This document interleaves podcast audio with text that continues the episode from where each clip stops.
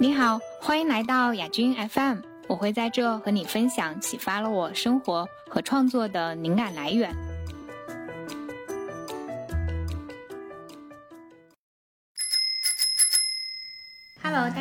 欢迎来到新一期的亚军 FM。然后这期播客的嘉宾我请的是 Candy，Candy 他是我朋友圈里面一个特别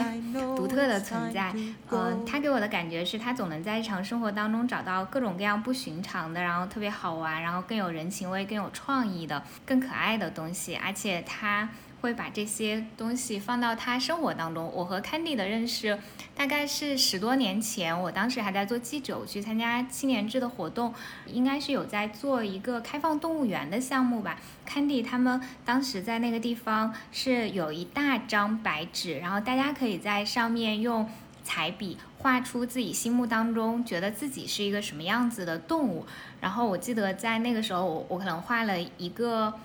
一只马和。嗯，和一只猫，然后猫是站在马的背上，然后我还看到了很多其他人绘制的各种呃有意思的动物。我当时就觉得，嗯，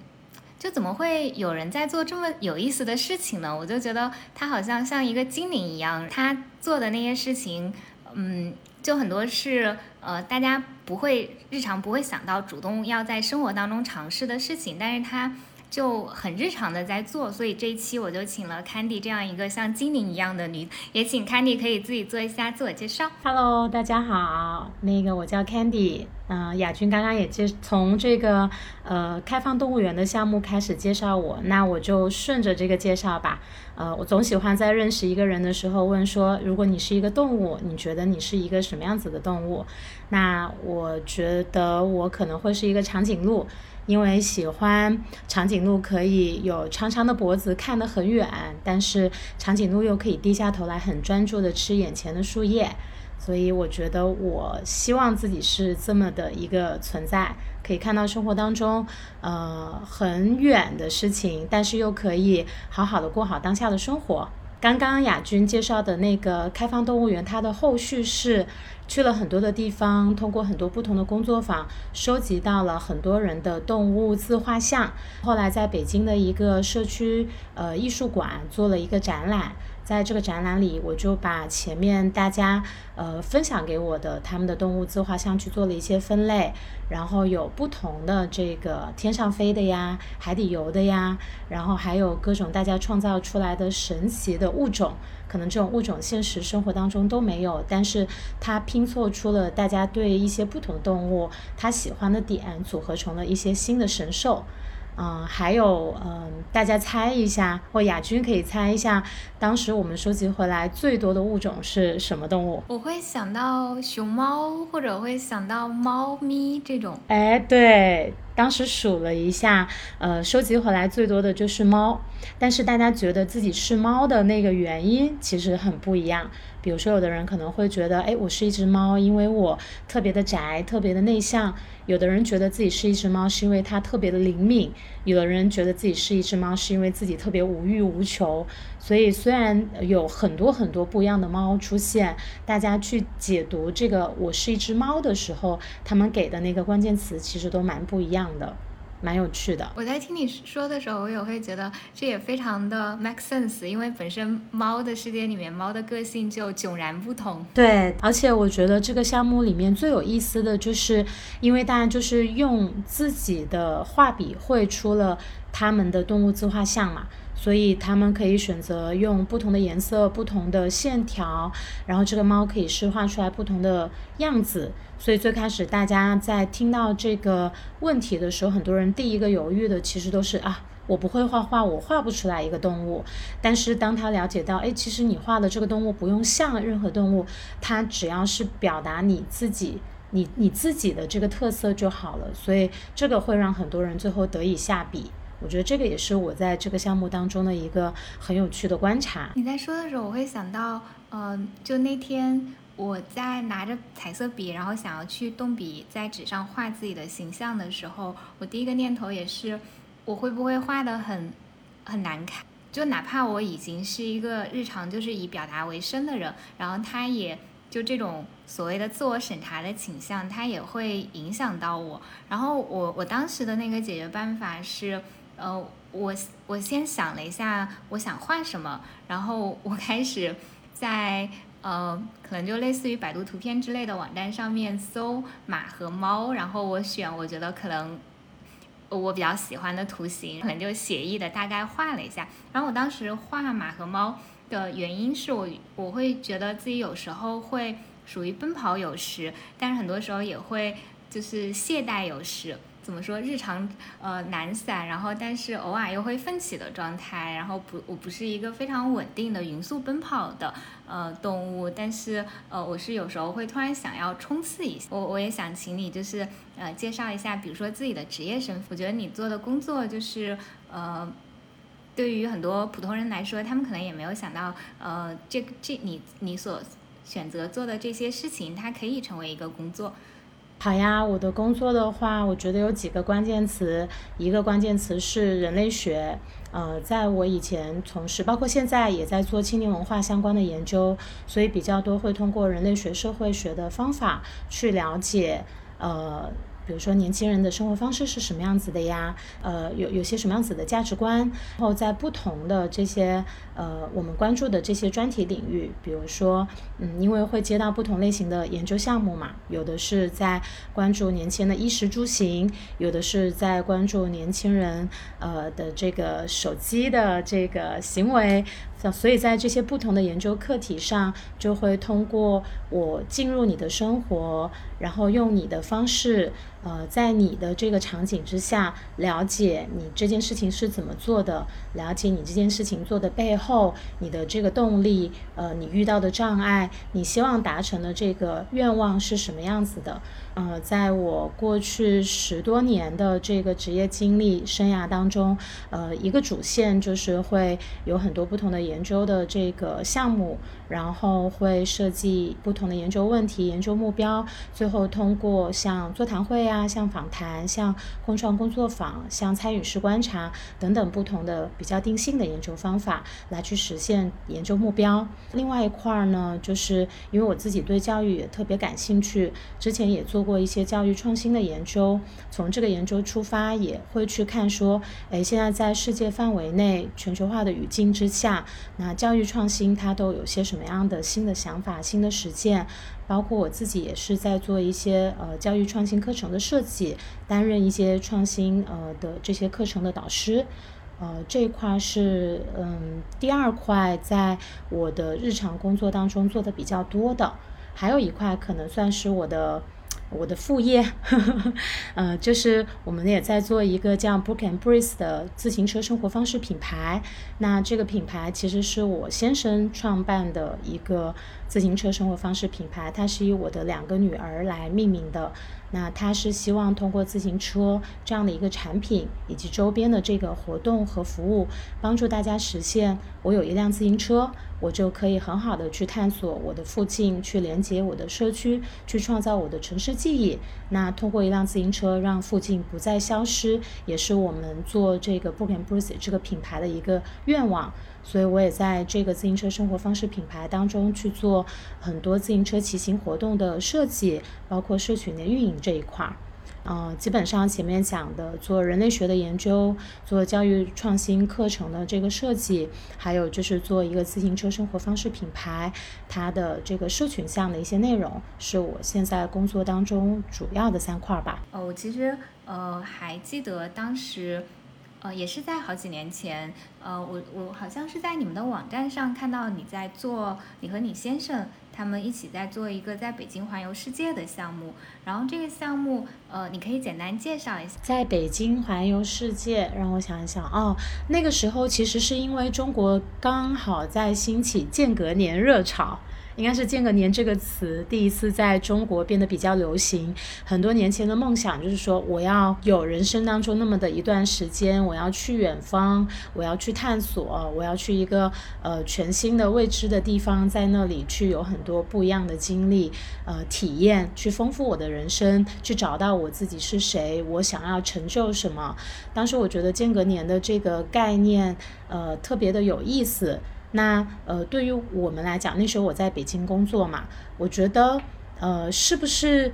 呃，只有远方才能做旅行。就是如果我们就是在我们所在的这个城市，如果我们可以把日常生活当成一场一场旅行，如果我们可以在这个很熟悉的场景当中去找到。呃，探索世界、探索自我的这个入口，那其实我们是不是又能实现探索，又能实现好好的去经营自己的日常生活呢？所以当时，呃，在这样的一个背景下，我们就在想，哎，当当时也是跟我那个时候的男男朋友，还有我现在的先生，呃，当时我们就画了一个世界地图，然后就在想说，哎，那我们也可以找到一个主题，就在北京去做一些探索。那画完世。世界地图之后，我们就想最容易的可能就是从品尝各个地方的美食，我们就从中国出发，然后每次就去一个相邻的国家。那我们要做的研究是在北京有哪些特别。呃，原汁原味的那个国家的美食，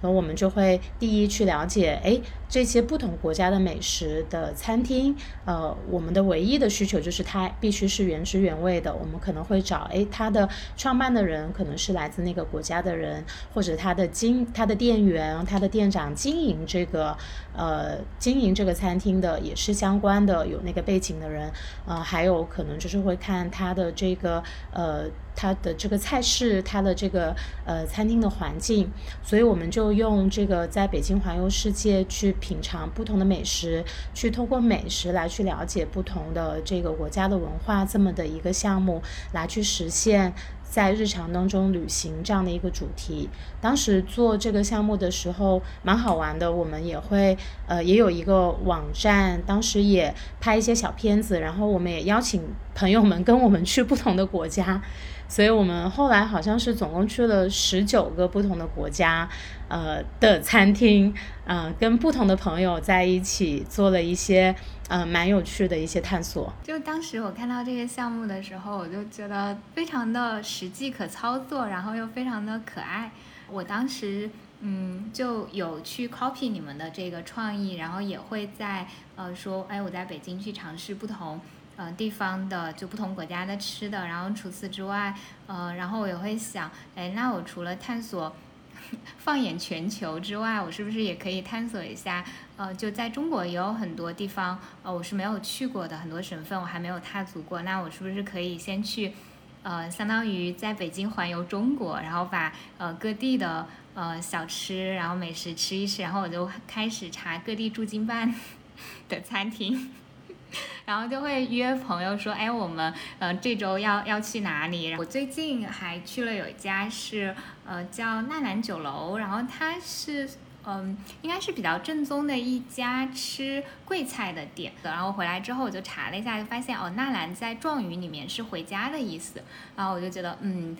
就好像。嗯，跟那个地方哎多了解了一点点。那一旦我们有这个意识的话，吃就变成了一个呃，不是只是把一个好吃的东西吃到肚子里，而是我们这个体验也会变得更加丰富。我们也多了解了世界上另外一个或者我们国家另外一个我们所不知道的一个文化。我觉得这个是呃，当时做这个项目当中觉得最有意思的一点。就因为北京疫情之前有一段时间不能堂食，在恢复了堂食之后，可能有一种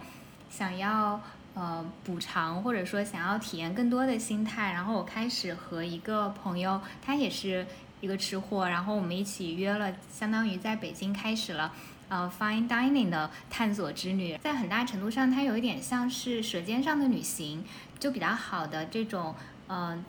餐厅，它会。把各地的饮食，然后各地的风味，它融汇在一道道菜里，然后你在吃的时候，它会非常的呃有层次。嗯，就会觉得它对我来说，与其说是一种用餐，它不如说是一种在呃原地的旅行，就会觉得更有趣一些。就你说这个，我还想到你还做了另外一个项目，是朋友们的客厅艺术馆，然后我觉得这个也很有意思，你也可以呃介绍一下。嗯，朋友们的客厅艺术馆也是当时我在。呃，北京的时候刚搬了家，然后坐在家里面看见家徒四壁，空空如也，然后就在想，哎，那这么空的一个家，用什么来去布置它呢？就想到了身边其实有很多很有趣的朋友，然后就在想，那我们可不可以就把这个空空的空间，把它变成一个朋友们的呃这个作品的一个艺术馆？所以我就邀朋友们带上他们呃自己创作的作品，它可以是。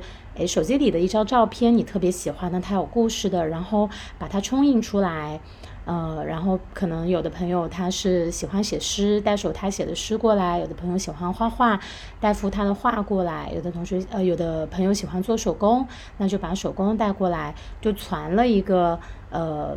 传了一个活动，朋友们聚集到家里，然后大家轮流的去分享他们创作的这个作品，它背后的一些故事。诶，当时怎么想到要做这个的呀？他想表达的东西是什么？然后同时，呃，朋友们他们走的时候就把这个作品留在了我家的客厅，然后还正儿八经的给他加上了一个介绍，把他们的这个名字还有他这个作品的名称都放在这儿。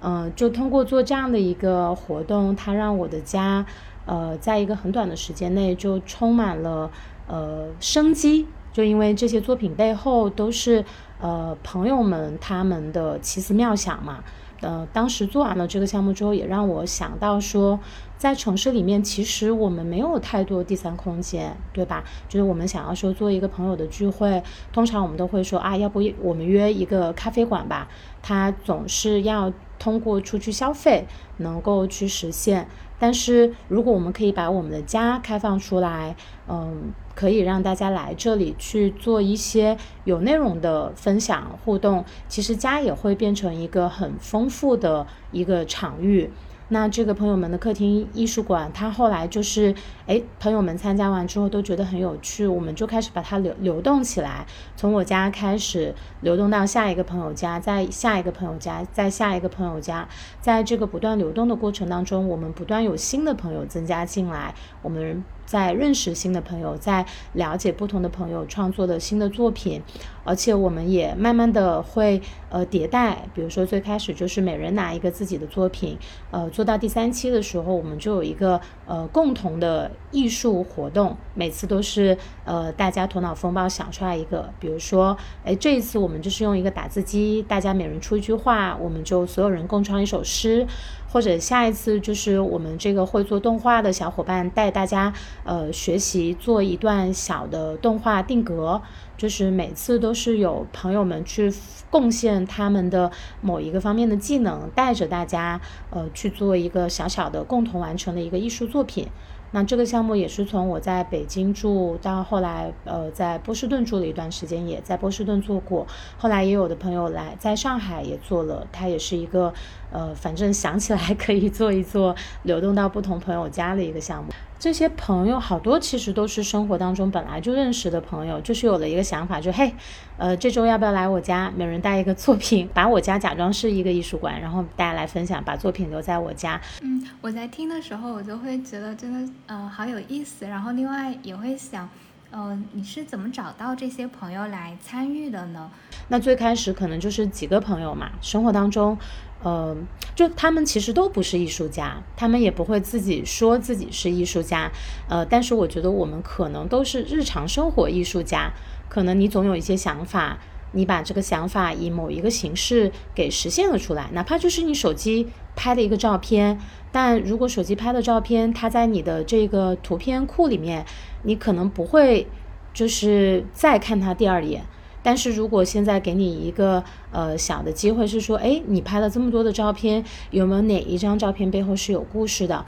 你可不可以把它挑出来，冲印出来，放得很大，再带到现场来分享？那因为有这么一个仪式感的动作，就会让呃这些生活。日常生活中的艺术家开始去审视，哎，我生活当中随便的这些创造背后，他有些什么样子，我的这个想法在里面。那他也因为花了一些时间再来去审视这个作品，再到现场大家一起来去分享，再彼此激发，就变成了一个新的体验嘛。对我来讲，嗯，可能是说看到我们其实都是生活当中的。呃，或我们都叫他日常生活艺术家，我们都会即兴的去做一些事情来表达我们的某一个时刻的心情，某一个时刻对世界的看法。那这个表达本身，它值得被看见，拿出来被交流。那在这个过程当中，大家都会觉得，哎，这个经历还蛮有意思的。我在听的时候，我会觉得它其实是一个，嗯，虽然小，但是很完整的一个活动策划，然后它非常的快速可执行，也会觉得很多人他其实对参与这样的活动是感兴趣的。但是，之所以，嗯，并没有现实中没有那么多人在做这样的活动，不是因为大家不想，而是大家都在等着有一个人来像你这样。比如说发出邀请，说，哎嘿，这周末来我家，然后我们来做这样的一个活动。就大家好像都是一个被动的等待被邀约的人，然后比较少有人像你这样去主动邀约其他人。然后其实只要开始有邀约之后，你会发现愿意参与的人还蛮多的。嗯，是的，还有可能是，那比如说第一场是我邀约的嘛，但是大家参与完了之后，那说，哎，下一个我们可以流动到谁的家呢？这个时候。就有开始，呃，主动愿意去做这件事情的朋友了嘛，所以下一个我们就到了另外一个朋友家，他就是，嗯，虽然最开始不是第一个来去发起这个活动，但一旦他参加完之后，他也很被很被鼓励，然后他也觉得他也可以自己来去做一个类似的活动。我我觉得是不是第一个发起到没关系，如果参与过了之后喜欢有一个比较简单可行，哎，下一次做其实就是一二三这三个流程，那下一个人其实就很容易继续去发起了。其实我就发起过一次，之后就是朋友们轮流去发起了。然后你刚刚在说的时候，其实你还有提到就是。你在做这一个又一个的日常小项目的时候，就通常就做完了，到了一定阶段，就是你会有一个呃整理总结。就比如说刚才我们提到开放动物园那个，后来你是在社区，你有去办一个展览吧？然后我也会好奇，就比如说涉及到展览这样的一个很具体落地要执行的部分的时候，你是怎么呃找到场地，然后再去办就是这样一个展览的？找到场地的话，也是。呃，哎，首先我觉得可能就是在生活或者工作当中会去积累很多的。呃，这些知道不同的朋友们在做什么嘛？当时找场地的时候，就是因为知道我们在胡同里有一个好朋友，他是开了一个呃那个呃叫社区的艺术馆，叫牧野，然后也在我工作的地方，当时青年制的办公室不远，所以当时就很快的找到他，跟他讲的这个展览的想法，然后他也他们也特别愿意去支持，呃，然后计划这个展览，还有就是可能我有一个展览的构思。呃，还是需要，嗯，比如说它实际的承载是什么样子的？当时就是做了，呃，用了很多特别大的盒子，把这些盒子重新的去喷漆啊，做做设计啊，把它变成一个可以盛放这些动物的一个，呃，一个容器。那这块其实也是，呃，当时就是邀约朋友们，因为我觉得它就是一个。它不是我的项目，它是一个大家都可以参与进来的项目，所以我还是在策展和布展的时候也会需要约朋友们说，哎，谁这个时候有时间，然后我想做这样一个事情，谁谁感兴趣一起过来做。所以当时也是有一些当时感兴趣的朋友，还有 社区里的一些小朋友，就是他们正好也在那附近没事儿干，也让他们一起参与进来，一起把这个展筹备了出来。所以我觉得可能就是，呃，在日常生活和工作当中，也是会多了解朋友们都喜欢做些什么样的事情，然后在自己具体去做这些活动的时候，也总会想着把这个过程打开，看谁可以在里面扮演什么样的角色，保持一个比较开放的心态。嗯，我觉得好像就会比较容易，就像是一个邀请大家可以一起来玩的 party。嗯，对的，对的，因为其实我也不是一个专业的艺术家嘛，对我来说，就是这个大家一起把这个东西传出来的过程，让大家共同看见这个结果的过程是有意思的。所以我也邀请朋友们来去参与到这个过程里。那邀请来的朋友，可能他们都有不同的技能，就比如说有的画画特别棒啊，有的做这个立体的。就是手工特别棒啊！其实他们做出来的东西比我更美，我只不过是把这个局给攒起来，邀约大家一起来去把这个东西做出来而已。哎，那最后这个展览它是一个免费开放给呃，就是社区里面的人可以，呃，就是大家如果感兴趣，呃，相当于你是怎么宣传的呢？你是在朋友圈里面发了一个这个展览的信息，告诉大家有这样一个展览存在，然后时间地点，谁感兴趣的话可以来就参观。当时也是跟牧野嘛，牧野就是我们的这个社区艺术馆承载了这个展览，也是通过他们的公众号去发了这个展览，再加上我的朋友圈呀，呃，参与布展的朋友们各自的这个宣传呀。呃，当时也好像我有点忘了做了多长时间的一个展览，很多人来了，然后在来的过程当中，我们还继续收集大家的动物的，呃，这个自画像，就等于是你来，你可以看到，哇，这个有这么多不同的这个动物，然后你还可以在现场创作你自己的动物自画像，然后把你的动物加到不同的这个动物园区域里面。嗯，就他也是一个呃，继续用这个话题来去跟大家互动的一个，然后他们互动的产出也是直接变成这个展览的成果。嗯，你在说的时候，我就深深的感慨，每个人生活当中都需要一个像 Candy 这样的朋友，但更好的事情是你自己就可以成为像 Candy 这样主动组织活动，然后喊朋友一起来参加的人。对呀，对呀，甚至我觉得，如果不是主动组织，很愿意响应这些活动，对我们这种组织者来说也特别重要。就想，如果你发起一个活动，朋友们都很愿意响应你，其实你就更有动力去做嘛。对，你在说的时候，我还想到很就很多年前了，大概也是七八年前、八九年前的时候，当时呃就有有有几个朋友，他们做了。一个类似于客厅沙龙，然后会在某个朋友的家里面，他把他的客厅开放出来，然后大家周末的时候就会去他家里，比如说呃，大家分角色的朗读莎翁的剧本，大家组组织在一起看一些可能自己一个人会有一点看不下去的电影，比如说我当时我记得我看呃黑泽明的《乱》什么的，就是。呃，在那个客厅里面看的，然后大家拉着窗帘，然后本身是下午，其实阳光还好，但是因为拉上窗帘之后，就整个屋子都呃暗蒙蒙的，然后有一些呃灰尘，然后可能被灯光被电影那个屏幕的灯光照亮，然后大家在那边看完了，然后喝啤酒聊天，讲对这个电影的看法。原来在我的感知里面，我会觉得这个电影可能会是一个非常嗯。非常不好进入的电影，但是真的很多人大家在一起看，因为它是一个集体的放映，你不会像自己平时在家里看，可能看五分钟觉得，哎，有节奏有点慢，不像现在的那种大片节奏那么刺激，你可能就会关掉。但一群人在一起看的时候，你就会更容易进入那个场景，然后包括看完了还会有讨论。我觉得就现在想想。周末的下午在那里读沙翁剧本，然后聊天、喝酒、吃东西，就就有一点有点美好的不真实。现在没有了吗？现在是当时在那个客厅里的朋友，大家四散到了祖国各地。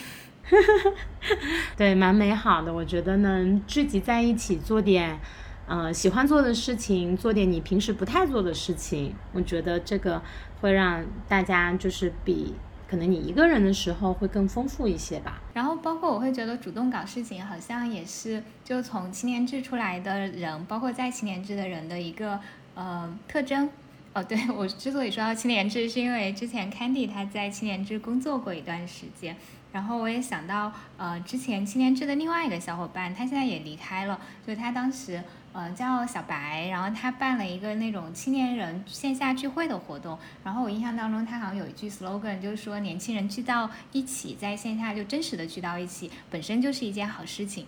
然后我其实呃，我也观察了，嗯，你的朋友圈，就我会发现你朋友圈其实没有像很多人那样设定成三天可见，或者是呃一个月或者半年可见的。你的朋友圈似乎是全部都可以看的，我就会好奇，哎，你为什么会这么做？可能应该反问，为什么需要？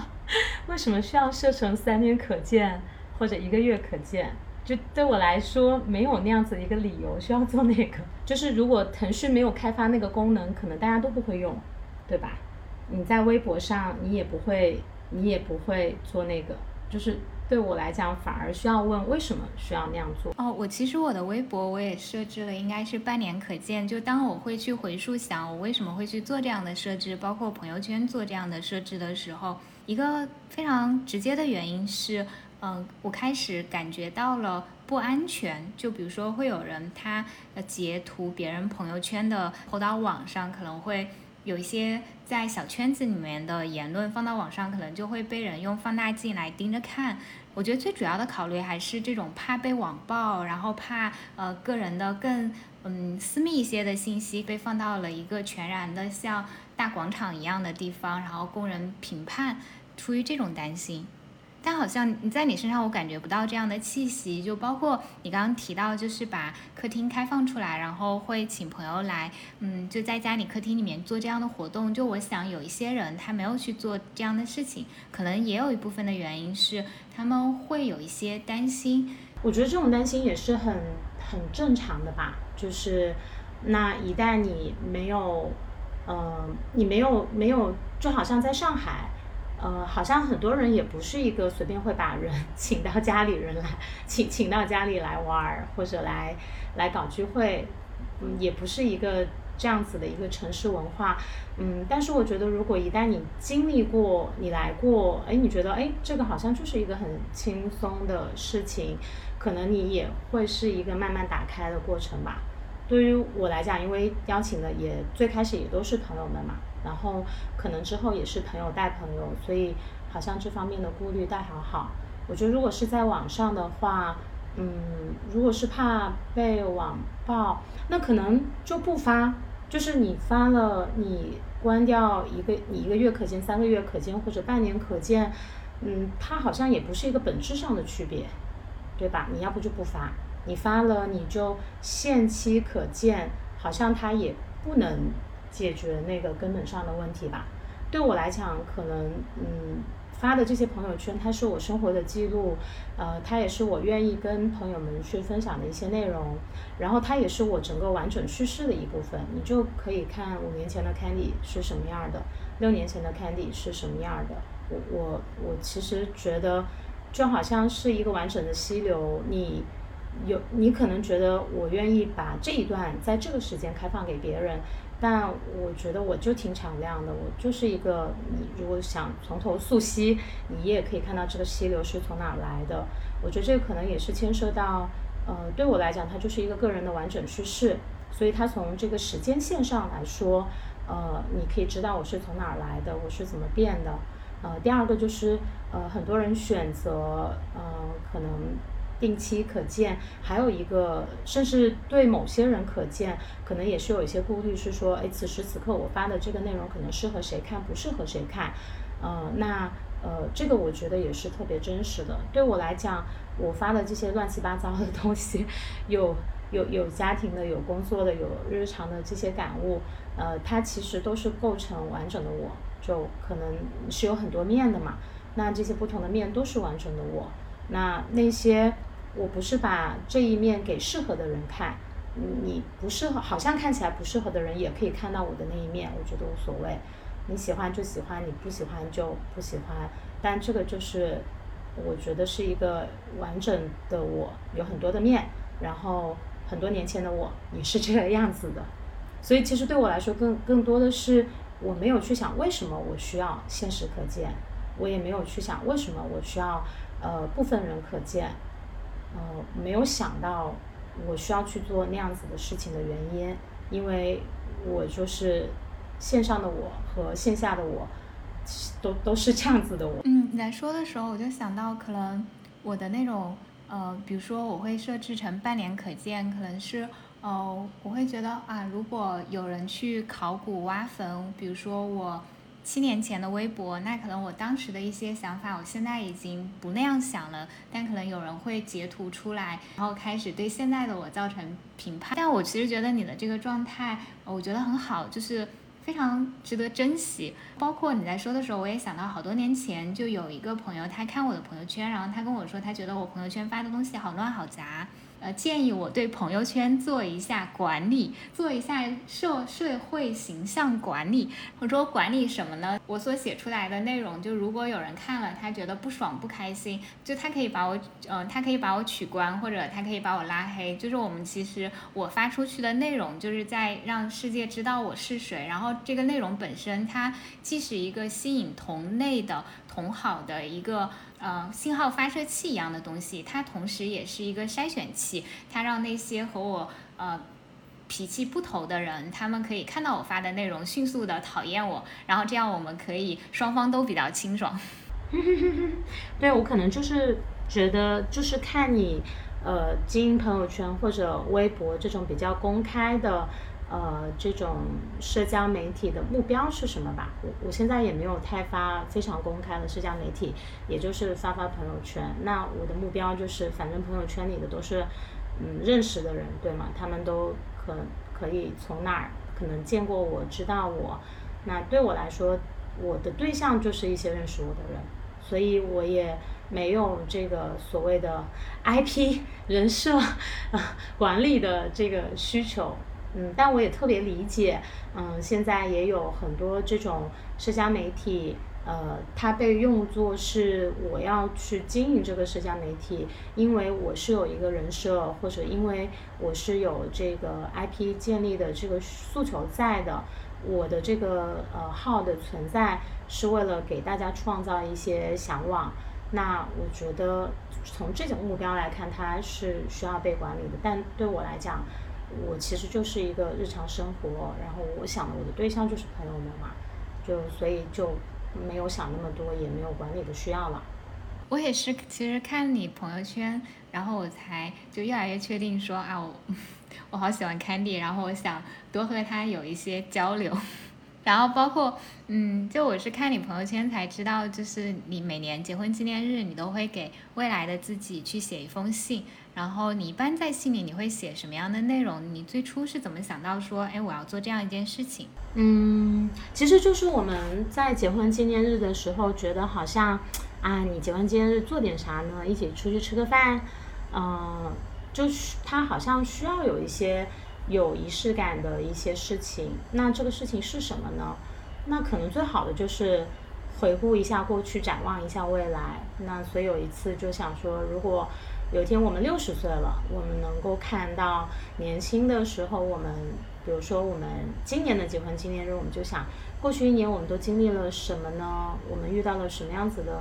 挑战吗？我们有什么样子的呃，我们完成了什么样子的所谓的生活的成就吗？我们对明年有些什么样子的展望吗？其实它就是这样子的一些内容，一个是能够让两个人在一个比较特别的时候去回顾两个人的共同经历，另外一个就是，嗯，以防以后老的时候不记得了，正好可以看看这些信，如果这些信可以保存到那个时候的话。你除了在结婚纪念日写信，我知道你还会在给自己的就是女儿写信，好像是在他们生日的时候，是吗？对，这个也是大女儿，就是当时觉得，嗯，一初为人母，当母亲，然后，哇，小朋友的变化真的是，就是你看着一个小婴儿到他这么快，这么快，每天都在变，就觉得，哎，可能，可能如果有一个时间，就比起日常那种很琐碎的拍个照。呃，发个朋友圈，好像有一个时候能够就是好好的回顾一下过去这一年，呃，这个小朋友发生了一些什么变化，呃，最最关键的是我从他身上学到了什么，或者我我从他身上，呃，获得了什么，就是不仅是把自己看成，呃，这个小朋友的母亲，也是我作为一个个体，我在有了这样的一个过去一年的经历，我从中我从中成长了什么。我觉得也是出于这样子的一个想法，呃，会去在女儿每年生日的时候写一封长信。这种写信的传统，它对你，呃，以及对你们这个家庭，它有带来什么样的影响吗？就有没有出现过，就之前你写下来的一些对这个家庭的一些期望，或者对伴侣的一些期望，对自己的一些期待，后来就嗯变成了，嗯，现实。我们就是每一年，比如说今年我们就会看去年的信，拿出来看看去年写了些啥，嗯，然后今年就继续回顾今年的。我觉得它是让我们每年都可以做一个回顾，可能这是一个好的影响吧。第二个就是，呃，可以在今年去庆祝去年提出来的，比如说它已经是完成了，那我们就哦，我们完成了，就是会有这个今年回顾去年我们又完成了些什么，我们在这个基础上继续展望，它就是一个挺承上启下的两个人可以。呃，踩在去年的阶梯上，再往往往往上一层的那种感觉，就相当于结婚纪念日的信，你们是两个人合写一封信，就一边讨论，然后最后你写出来是吗？对呀，呃，我们俩一起写，可能有的时候我写个第一段，嗯，我们就一起讨论，一起写，对对对，啊，你觉得去年怎么样啊？有什么挑战吗？啊，你就是一边讨论就一边写了，有的时候可能我写，有的时候可能他写。但表达的是我们两个人讨论的成果。嗯，我觉得超棒。哎，那除了这种在重要的日子写信之外，你们家还有哪些其他的就这种自己创造的家庭传统吗？嗯，哎，我觉得有一个可以分享的，就是呃，我们每一天晚上睡觉之前都会就是跟彼此分享今天的最棒的事情是什么。这个其实是源于呃，我跟我。先生最开始在约会的时候，那个时候就嗯很想多了解一下这个人，然后就说哎睡觉之前我们可以分享一下这个自己最棒的一个时刻一件事都可以。那没想到这个习惯就一直延续到现在了，然后现在也跟我的女儿，我的两个女儿也在做。虽然她有的时候也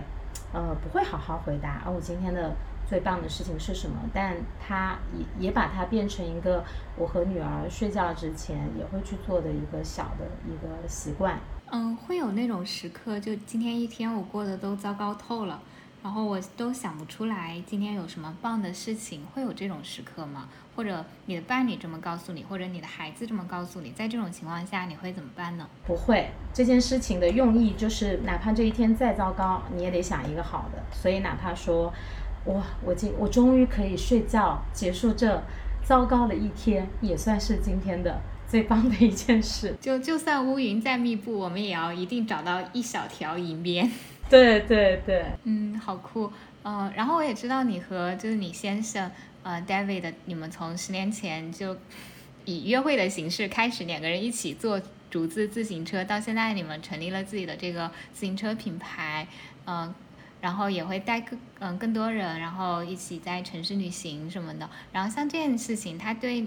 就在做具体的这个创业的过程当中，它对你的呃生活乃至思维方式有带来影响和改变吗？我觉得还是蛮多的吧，因为它它从根本上来说就是一个创造性的工作，就是比如说他得把这个租自行车研发出来，变成一个标准流程，然后感觉他大部分时候都是在创造。就把车做出来，然后想说啊，这个车是怎么服务于不同的出行目标，呃，怎么可以把这个流程变得更好？我觉得其实，在嗯这个自行车的这个嗯创业里面，呃，David 他的工作大部分都是创造性的工作，也是他最享受的。他经常就是说啊，我在坐车的过程当中，我就可以忘记时间，然后呃，对他来讲就是一个特别好的状态。我觉得他的这种创造其实也会很。鼓励我，也给我很多的启发，甚至给我们的女儿也很多的启发。比如说，它真的就是一个循环。我我之前有在朋友圈分享，就是十年前，David 就从那个北京，呃，我们住的那个小区里，因为太多人不骑自行车了，他们都把自行车扔到那个车棚里，都生锈了。然后物业就把他们这些生锈的自行车叠在一起，变成自行车的一座小山。那 David 当时就是把。从里面挑了一个骨骼清奇、还觉得有救的自行车出来，我们就一起改造这辆车。现在在我们女儿身上也是一样的。那小区里有小朋友就是骑的自行车，就很破，就扔在那个小区的角落里。他就很想把这个车子捡回来，然后就问他爸，他就说：“我可以把这个自行车修好继续用吗？”我觉得类似这种影响，他就是很，因为你看见一个人。他是怎么不停的在创造？他其实是很容易让你耳濡目染，或者你也会在想，那我可以去做一些什么样的创造，或者我可以推动怎么推动更多人开始相信自己是可以创造的呢？嗯，我听完觉得，哎呀，好好感动，然后也会觉得，就是它是一种就非常润物细无声的一种传承。嗯，也是因为他女儿天天看他在那修车。嗯，就是因为我我也去看了你们做的自行车，然后包括你们做的工作坊，就它还是有一些的收费门槛的。会有人说，哎，我也想要参加这个做竹子自行车的这个工作坊，但这个收费对我来说可能，呃，我暂时还负担不起。那你你会对这样的读者有什么样的建议吗？目前倒好像没有出现过这样的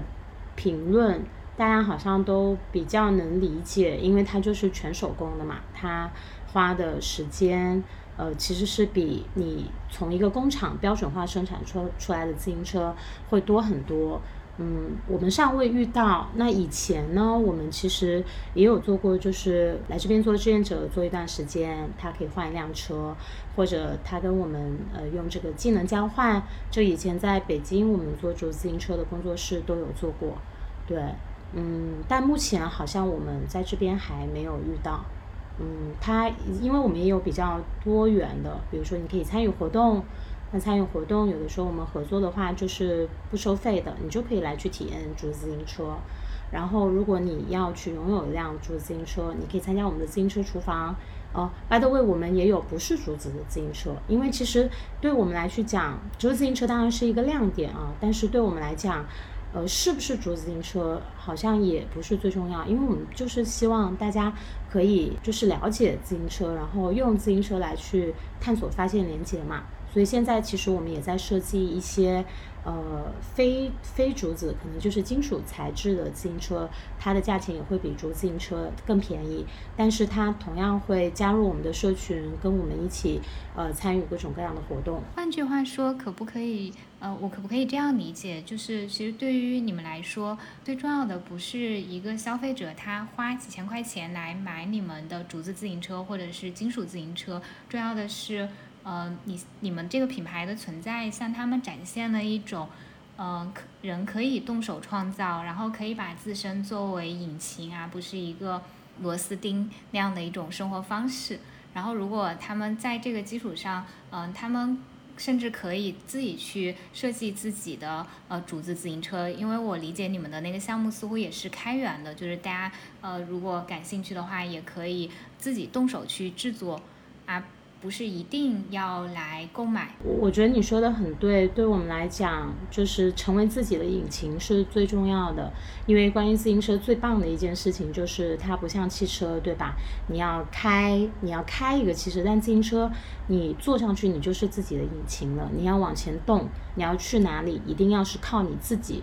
动起来。对吗？所以我们觉得，一个是说，其实更多人可以去进进入一个自行车生活方式。那你用自行车可以去实现各种各样的事情，你可以买菜，你可以带娃，你可以带宠物。虽然不是现在所有的自行车都在提供这样的选项，但我们可以跟你一起去实现这些不同的出行选项。另外一个就是，呃，你有了一辆自行车之后，它会改变你和这个城市、这个环境之间的关系。和城市的关系就是。你不是被汽车，比如说你坐地铁、坐汽车，你都是被包裹在一个泡泡里面，它是隔绝，把你隔绝在城市的环境之外的。但是如果你是骑自行车，你就是。沉浸在这个环境里，对吗？迎面而来的风，然后随时可停的这种，呃，这种你你发现了什么？你随时可以停下来，你的眼睛随时随随地都在做观察，然后你不能像在汽车或者地铁、呃公交车一样，呃刷你的手机。这个时候你就是不是一个屏幕时间，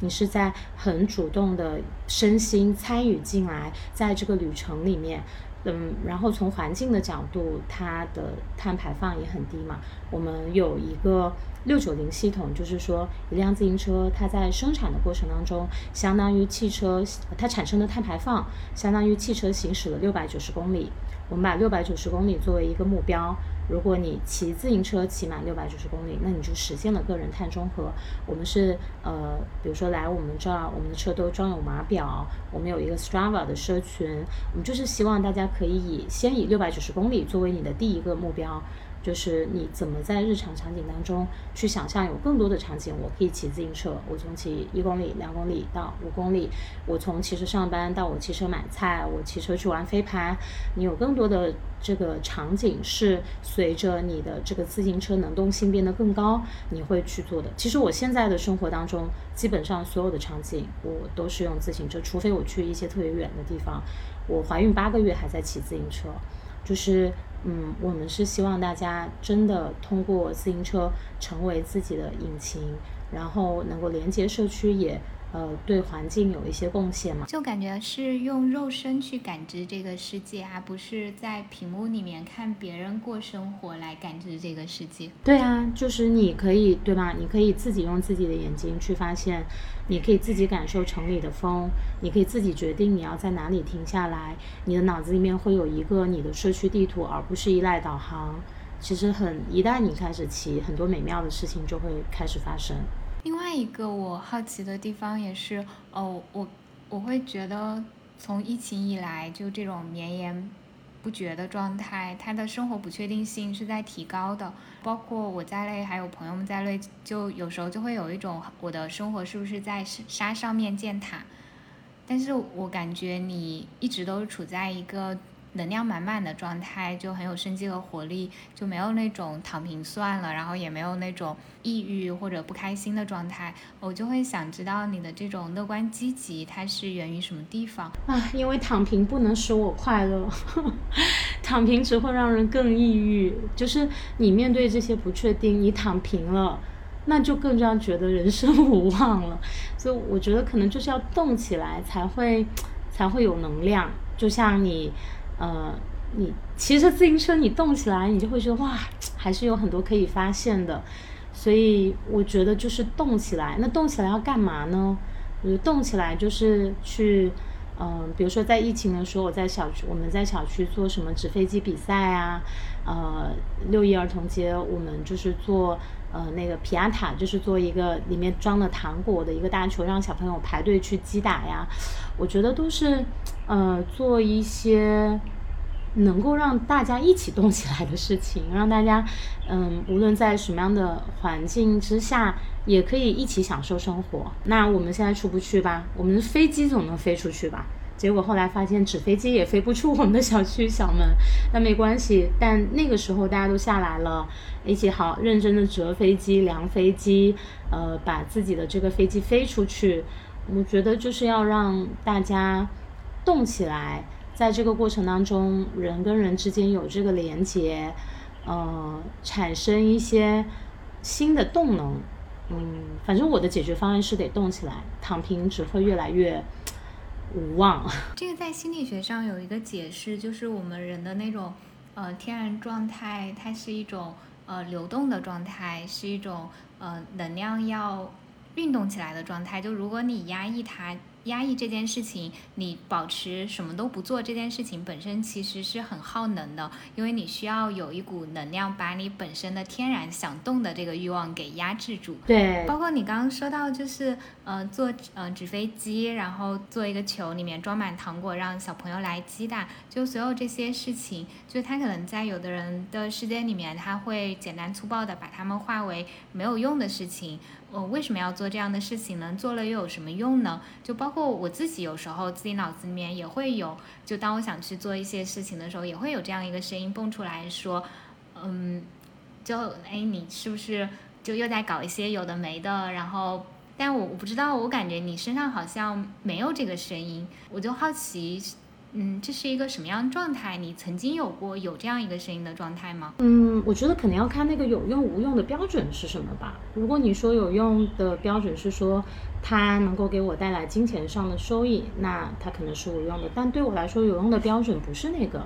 有用的标准可能是说我开心，我快乐。有用的标准可能是说我给别人带来的快乐。有用的标准可能是说，呃，我就是有热情要做，我非做不可。对吗？我觉得，如果你不是以它可不可以给你带来一个利益或者金钱上的这个维度来去看这些事情是不是有用的，那我觉得它其实很有用啊。它让我们恢复能量，它让我们开心，它增进了邻里之间的关系，它让呃，大家开始相信，哎，我们每个人在小区里面都可以搞自己的活动，久而久之，它也改善了我的生活，对吗？但我在做的时候，我其实不会那样想，我觉得此刻我想做。做件事情，我开心，大家也开心，那好像就可以了。嗯，就是我想做，然后我可以做，我又能做到，我就把这件事情做了。就在小区里办这些活动，你是在小区里面有一个微信群，然后你告诉大家你要做什么，然后邀请大家来玩吗？对啊，有的也就是直接就在小区的空地上把东西摆好，人就会来，因为大家需要这些东西，大家都情绪需要找出口，大家。就是哦，我觉得可能还有一个就是这个有用无用，也是你做的事情对别人能有什么贡献和影响吧。就是不是钱，而是他能够给大家带来一些新的希望。他能够给大家带来一段愉快的时光，它能够呃让大家更加有参与社区的主动性。我觉得也是看你做的事情能够给别人带来什么。我在听你说的时候，我会觉得呃你内在的那个自己非常的有安全感，而且你对外界非常有信任。就比如说，我觉得我在这块。嗯，没有那么强。就如果我去现在在小区群里面发起这样一个活动的话，我心里就会有一个小小人蹦出来说，会不会我说了没有人对这个东西感兴趣，没有人要来参加？我觉得可能就是调整这个期待吧。比如说中秋节，我想在这个小区里面去搞一个中秋游园会，我就在群里说，好，哎，中秋节大家有什么安排吗？要不要搞一个中秋游园会？那我们其实只要七八摊，就感觉挺有意思的了。那我的目标就是七八摊，那我们试下接龙，如果有七八摊，那我们就做，没有的话就算了。什么叫七八摊呀？七八个摊主，就是每个家庭可以出一个摊，出一个活动。比如说，哎，我们出个猜灯谜摊，他们出个，呃，他们出一个做月饼摊，就是让每个每个家庭可以。自己 host 的一个小摊位，就好像我们在市集一样嘛，每个市集都有一个 host。那对我来讲，哎，我很想做这件事情，我不知道大家愿不愿意参加。我先设立好我的期待，那我我先发起这个事情，然后我的预期是我们有七八个小摊位，应该就会蛮好玩的了。我们就试试看接龙能不能接满七八摊，接满成型，不接满我们自己玩。也 OK 啊，就跟约好几个朋友一起玩一玩，呃，但如果更多人想参与，它就变成了一个更大的活动嘛。所以我觉得也可以在做这些事情的时候，呃，我觉得就看你的期待是什么。你的期待是哦，自娱自乐我也 OK，那我就问一问，如果大家不愿意，那我们就自娱自乐。另外一个就是，我觉得这个事情应该是很多人都会想要做的，就是嗯。我我就觉得不用有这么大的心理负担嘛。你问的时候就也给自己设计好 退路。那如果没有接龙买，我们就算了，就很轻松啊。然后我之前我先生他做一件事情，我觉得很有很有意思，是呃他在小区的那种二手交易群里面看到有人说要出一个没有没有用的木头的货架。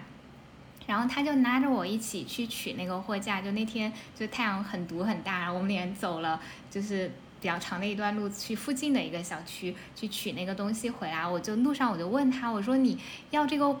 就木头货架有什么用？我说这个东西如果放在我家也是我想扔掉的对象，你为什么要 要拿这个？然后他跟我说他想要把它摆在楼道里面放花，家里我们家里。种了一些植物，当中龟背竹就是长得比较好，可以分出来一些盆。他想把分出来那些盆放到楼道里面，我就说那好吧，然后我就陪他做完了这件事情。然后在我们放完龟背竹的可能就第二天、第三天，然后我就发现哦，那个地方就被人摆上了文竹，就不知道是哪个邻居放的。然后再之后，然后我看到又有人放上了那个是一种是蕨类植物吗？叫好像叫春雨。然后我就。我就会有一种，就是之前楼道里面就是水泥嘛，然后你就光秃秃的什么没有，现在就走到楼道那块就发现哦，就开始呃有一点像小植物园的感觉。然后在此之前他要去做这件事情的时候，就说实话，我当时就说，哎，真的有必要吗？然后真的做完了之后，我觉得我自己也呃乐在其中。对啊，就是有没有必要做了才知道。对。就是因为这些事情过程当中带来的这个快乐，以及它在过程当中带来的这个变化，嗯，其实你可能没有经历，你就很难以想象。但是你通过一个，比如说像我通过一个又一个的项目，其实我已经形成了一种。条件反射，正反馈链链条。对对，知道说，呃，大家的生活当中需要这个。就是，但是可能大家因为各种原因不会主动的来去做这些事情，但一旦你给它创造一个氛围、一些土壤，这些花花就会长起来。哎，也想问最后一个问题，就如果其他人他也想和你一样，就可以在日常生活当中发现更多的连接和创意，你会建议他们从什么地方开始？从自己感兴趣的事情开始。就是，嗯，因为每个人可以呃发起的事情不一样嘛。你喜欢画画。那你可以，你想找更多人跟你一起画吗？或者你喜欢呃，我不知道你喜欢读书，那你想做个读书会吗？我觉得好像就还是从你自己喜欢的事情，从你想要做的事情，从你想要改变的事情开始，这样好像有一个嗯，有一个起点或者有一个动力吧。就是因为你不是为了做而做，对吗？你做是为了让你自己开心。你做是为了解决某一个你很不爽的问题，你做是为了更好的连接你身边的这些朋友。我觉得还是从你自己感兴趣、想要改变的事情开始，找到那个原点。我特别同意，就是嗯，不要抱着一种我是去为别人做服务，是去做奉献，甚至我是去做牺牲的这样一个心态去做事情。呃，如果你想。呃，为大家做一点好的事情，就首先，呃，这个事情它得是对你自己好的，就是最好是能够找到一个助助人和利己之间的一个结合点。就比如说，嗯，可能有的人他假设他是一个比较擅长画画的人，那他可能本身他就想要去呃有这种给模特写生的需求。那如果他去养老院的话，可能就比起呃。他去做他不擅长的弹钢琴，可能他去养老院给那些老人画肖像画，这件事情本身也符合了他的利益。然后同时这些画画完送给老人，老人自己也会很开心。就是找到一些你本来也想做的，然后做完了对你自己有成长有好处的事情，然后也可以跟大家一起来玩。嗯，而且我会觉得你刚才我们的聊天当中，你给我一个很很大的启发是，我会觉得你做每个项目你会有一个。总结，然后不管它最后呈现方式是展览也好，还是其他的一些，它好像都有一个呃作品的概念，而不是一个单纯的就是热闹就做完什么都没有留下。我觉得就像一棵树一样吧，做的这些项目就像树生出来的不同的这个枝干，它有一个嗯，它有一个你你做这个项目的意图，它有你做的这个过程，如果它有一个结果，嗯，它其实。我觉得那个结果是为了共同看见，就是共同看见之后，它会让你有更多的，一个是他对参与者本身会感觉到他的参与是更有价值的，另外一个是对你自己来讲，你有更多正循环的能量嘛，就是一个一个的项目下来，呃，你也也会变成，我觉得最后他可能对我来讲哈，不是都是兴趣项目，他在过程当中也会跟我的工作跟我的。呃，社这个社社会关系有一些交织，就是你你不知道这些项目最后会给你带来什么，但你做的时候是纯然享受的，你开很好的开始它，很好的完结它。嗯，好呀，那我们今天的聊天就到这里了，谢谢 Candy，然后也谢谢大家的收听。如果你喜欢我的播客，也欢迎你关注我的公号雅君的好用分享，我会在那里和你分享好物、见识和审美。你会看到一个更多面的我。